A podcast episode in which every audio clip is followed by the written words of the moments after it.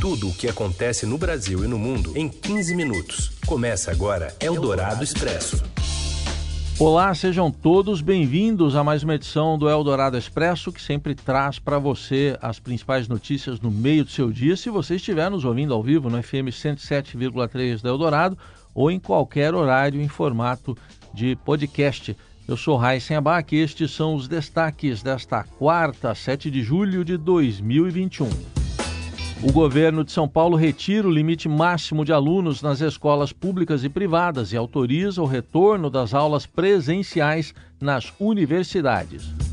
Ex-diretor do Ministério da Saúde, Roberto Ferreira Dias, em depoimento à CPI da Covid, nega ter pedido propina para a compra de vacinas. E ainda o assassinato do presidente do Haiti e a nova marca da Covid, que chega a 4 milhões de mortos no mundo. É o Dourado Expresso. Tudo o que acontece no Brasil e no mundo em 15 minutos. A CPI da Covid aprovou hoje a convocação do reverendo Hamilton Gomes de Paula, fundador da Secretaria Nacional de Assuntos Humanitários, uma organização evangélica criada em 1999. O religioso negociava a venda de vacina AstraZeneca em nome do governo brasileiro. A TV Globo revelou recentemente e-mails mostrando que o diretor de imunização do Ministério da Saúde, Laurício Monteiro Cruz, deu aval para que o reverendo e a entidade presidida por ele negociassem 400 milhões de doses do imunizante com a empresa americana Davat. Em um dos e-mails, o reverendo pede atualização do preço da AstraZeneca para R$ 17,50 por dose. Esse valor representa três vezes mais do que os 5,25, 5 dólares e 25 que o Ministério da Saúde pagou em cada dose da vacina comprada em janeiro de um laboratório da Índia. O nome do reverendo foi citado na CPI no último dia 1 de julho, durante depoimento do policial militar Luiz Paulo Dominguete, que se apresenta como representante da Davat Medical Supply e que atuaria como intermediária na compra de vacinas. E a CPI da Covid houve nesta quarta o ex-diretor do Departamento de Logística do Ministério da Saúde, Roberto Ferreira Dias. Ele chegou ao cargo por apadrinhamento do Centrão e foi exonerado do posto em 29 de junho, depois da denúncia de que teria pedido propina de um dólar por dose para autorizar a compra da vacina AstraZeneca pelo governo federal. As suspeitas de corrupção que recaem sobre Ferreira Dias são decorrentes de denúncia feita à comissão pelo policial militar Luiz Paulo Dominguete, que se apresenta como representante da empresa Davat. Na semana passada, Dominguete disse aos senadores ter recebido um pedido de propina para a compra de 400 milhões de doses da vacina durante um jantar em um restaurante em Brasília.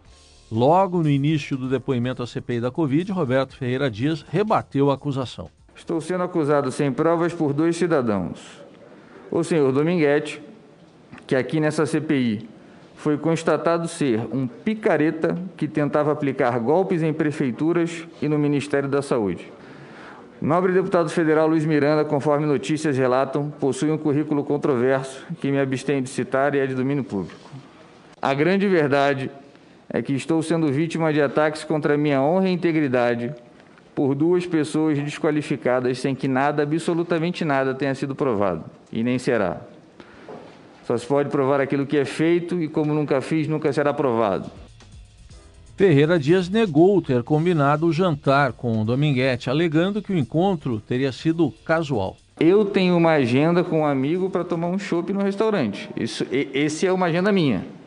A outra que incidentalmente se apresenta após, eu não tenho nenhuma administração nem informação sobre ela. Eu não combinei encontro com outras pessoas além desta. Agora, muito possivelmente o Coronel Blanco sabia que eu estava neste restaurante por alguma mensagem ou por algum telefonema. O relator Renan Calheiros também questionou Roberto Ferreira Dias sobre o aumento de 10 para 15 dólares por dose de outra vacina, a indiana Covaxin. Como eu não participei, como o departamento não participou da negociação e da formação de preço de vacinas de Covid-19, eu não tenho como responder essa pergunta. Então o senhor não, não sabe né, que, qual foi a justificativa dada ao Ministério para o preço praticado para o fornecimento da vacina Covaxin, estamos na Covaxin, cerca de 50% maior que o da Pfizer e da Coronavac. O senhor não sabe. Não, senhor. Eldorado Expresso. O mundo passou de 4 milhões de mortos pela Covid, mas o número subestima o total de vítimas. A afirmação foi feita nesta quarta pelo diretor-geral da Organização Mundial da Saúde, Tedros Adhanom.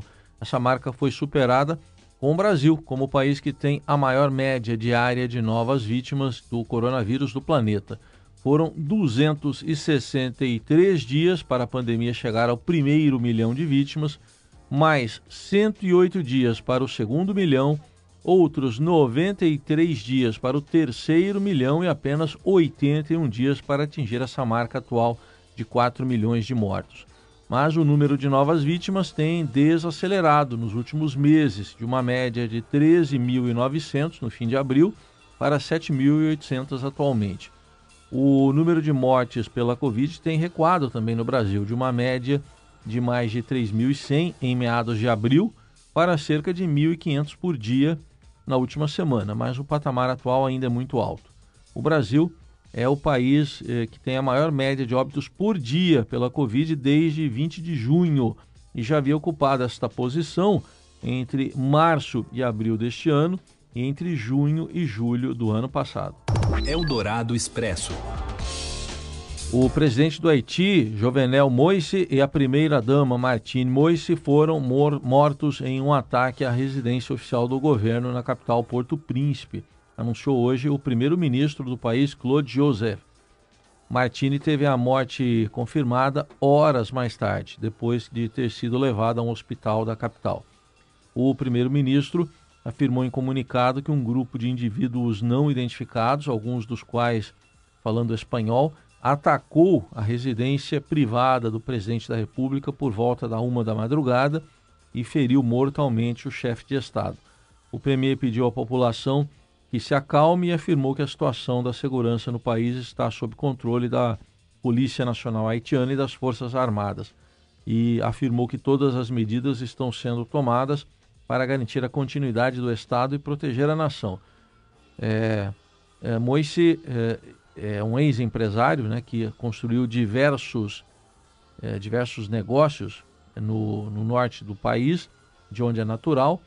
Ele surgiu no cenário político em 2017 com uma mensagem de reconstrução, fez campanha com promessas populistas, mas manteve a retórica mesmo depois de ser eleito em fevereiro de 2017. O presidente vinha enfrentando uma forte oposição de setores da sociedade que consideravam o mandato ilegítimo. E nos últimos quatro anos, por exemplo, devido à pressão política, o Haiti teve sete primeiros ministros e uma nova troca estava programada. O atual estava sendo seria substituído esta semana após apenas três meses no cargo. Eldorado Expresso.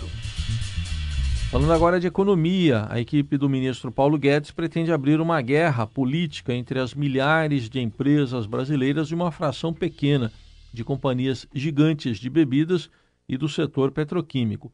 O objetivo é conseguir atrelar uma redução maior do imposto de renda de pessoas jurídicas para todas as firmas do país a um corte expressivo de subsídios tributários, a arrecadação que a, da qual a União abre mão e que são usados apenas por alguns grandes conglomerados.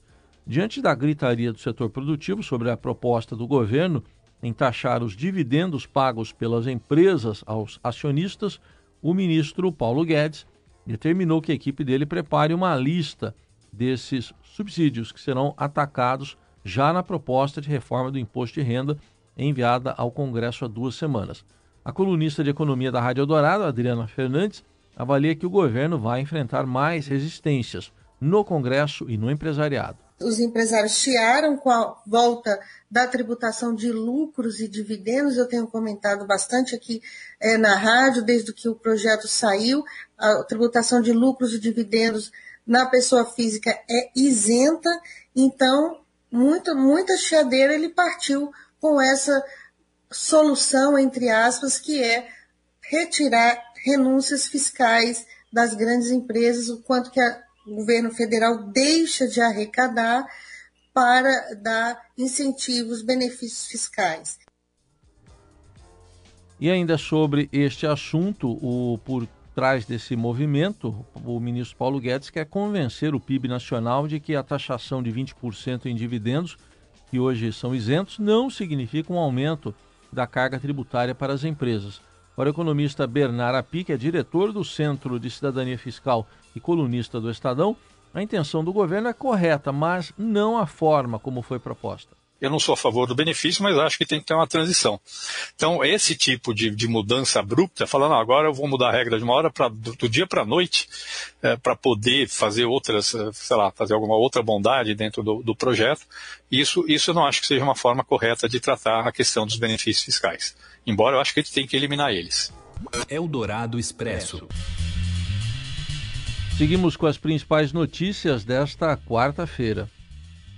E agora a gente fala de mudanças em relação à quarentena em São Paulo. Escolas e faculdades do estado de São Paulo não têm mais limite de alunos imposto em razão da pandemia de Covid. Mais detalhes com a Júlia Marques. Oi, Raizen. O governo João Dória publicou hoje um decreto que muda as regras para a volta às aulas em São Paulo. Pelo novo decreto, as escolas da educação básica não precisam mais seguir os limites máximos de capacidade. Ou seja, as escolas podem receber os alunos de acordo com o tamanho dos prédios, respeitando apenas o distanciamento de um metro entre as pessoas. Até agora, o que estava valendo era aquele limite de 35% de ocupação das escolas. Mas essa regra dos 35% era bastante questionada pelos pais de alunos e principalmente pelas escolas particulares, que tinham de fazer rodízio entre os estudantes para não estourar esse limite. Com o novo decreto, portanto, ficou mais fácil para as escolas receberem mais alunos. O governo mudou também as regras para o ensino superior. As faculdades estavam impedidas de dar aulas presenciais, com exceção dos cursos de saúde.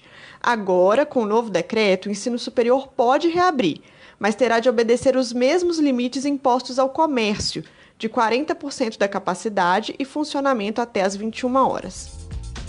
E ainda sobre este assunto, a gente traz aqui mais uma informação. Além dessa medida, outras de retomada econômica foram anunciadas pelo governador de São Paulo, João Dória. Com a queda dos indicadores da pandemia, vamos estender, portanto, o horário de funcionamento das atividades econômicas por mais duas horas, das 21 para as 23 horas. E vamos também aumentar a ocupação, a permissão de ocupação de 40% para 60%, mantidas todas as demais cautelas e protocolos sanitários. A medida passa a valer já a partir desta sexta-feira, 9 de julho, uma data muito importante para os paulistas, e com validade até 31 de agosto. São Paulo vai realizar 30 eventos modelo com pessoas vacinadas e testagem obrigatória a partir de 17 de julho. Eldorado Expresso. Uma nova informação chega do Haiti. As autoridades haitianas haviam confirmado a morte do presidente do Haiti, Jovenel Moïse, e também da primeira-dama, Martine. Agora chega a informação de que ela foi dada como morta mas permanece hospitalizada, segundo informações que acabam de ser atualizadas pelo próprio governo do Haiti. E você acompanha essa atualização também em tempo real no portal do Estadão. Eldorado Expresso. São Paulo e Internacional se enfrentam hoje à noite no Beira Rio pelo Brasileirão. Os dois estão precisando ganhar, né?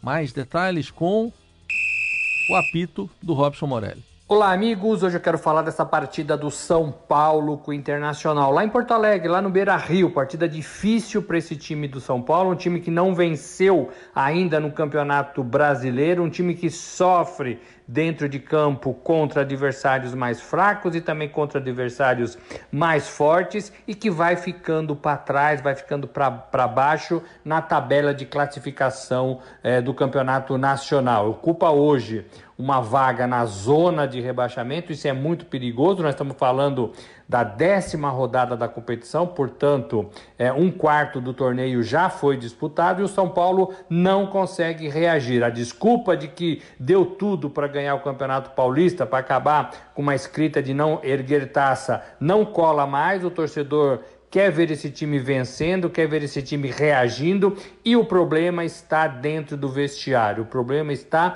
com os jogadores, são eles que precisam colocar a cabeça e o pé na forma para tentar tirar esse São Paulo do buraco. Um São Paulo que começou bem a temporada, mas que patina no campeonato nacional. É isso, gente. Falei, um abraço a todos, valeu.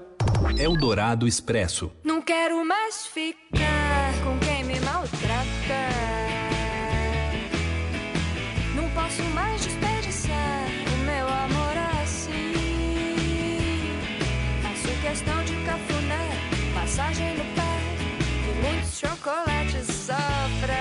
Assunto que a gente encontra aqui nos sites hoje, né, sendo comentado nas redes sociais, é a desculpa perfeita.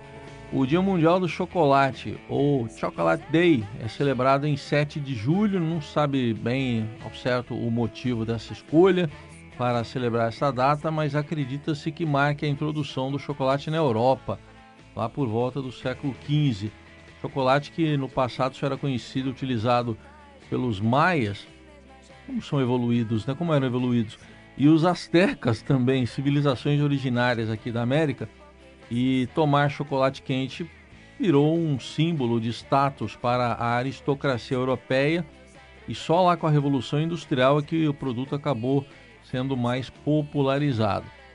Agora tem eh, uma outra celebração que é do cacau, né? Dia 26 de março também celebrado o dia do cacau como, como se fosse o dia dos chocolates, porque é dessa fruta que vem a principal matéria-prima para a produção dessa deliciosa Tá difícil terminar essa notícia. Iguaria. E a gente termina ouvindo a Banda do Mar, né? A música Muitos Chocolates. Gostei do título da música, viu, Nelson Outro? Muitos Chocolates.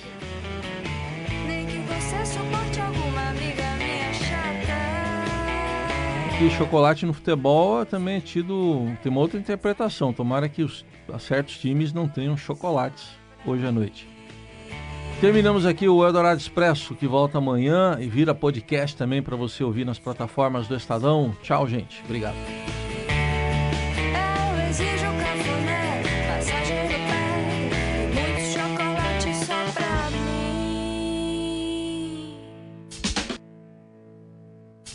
Você ouviu Eldorado Expresso tudo o que acontece no Brasil e no mundo em 15 minutos.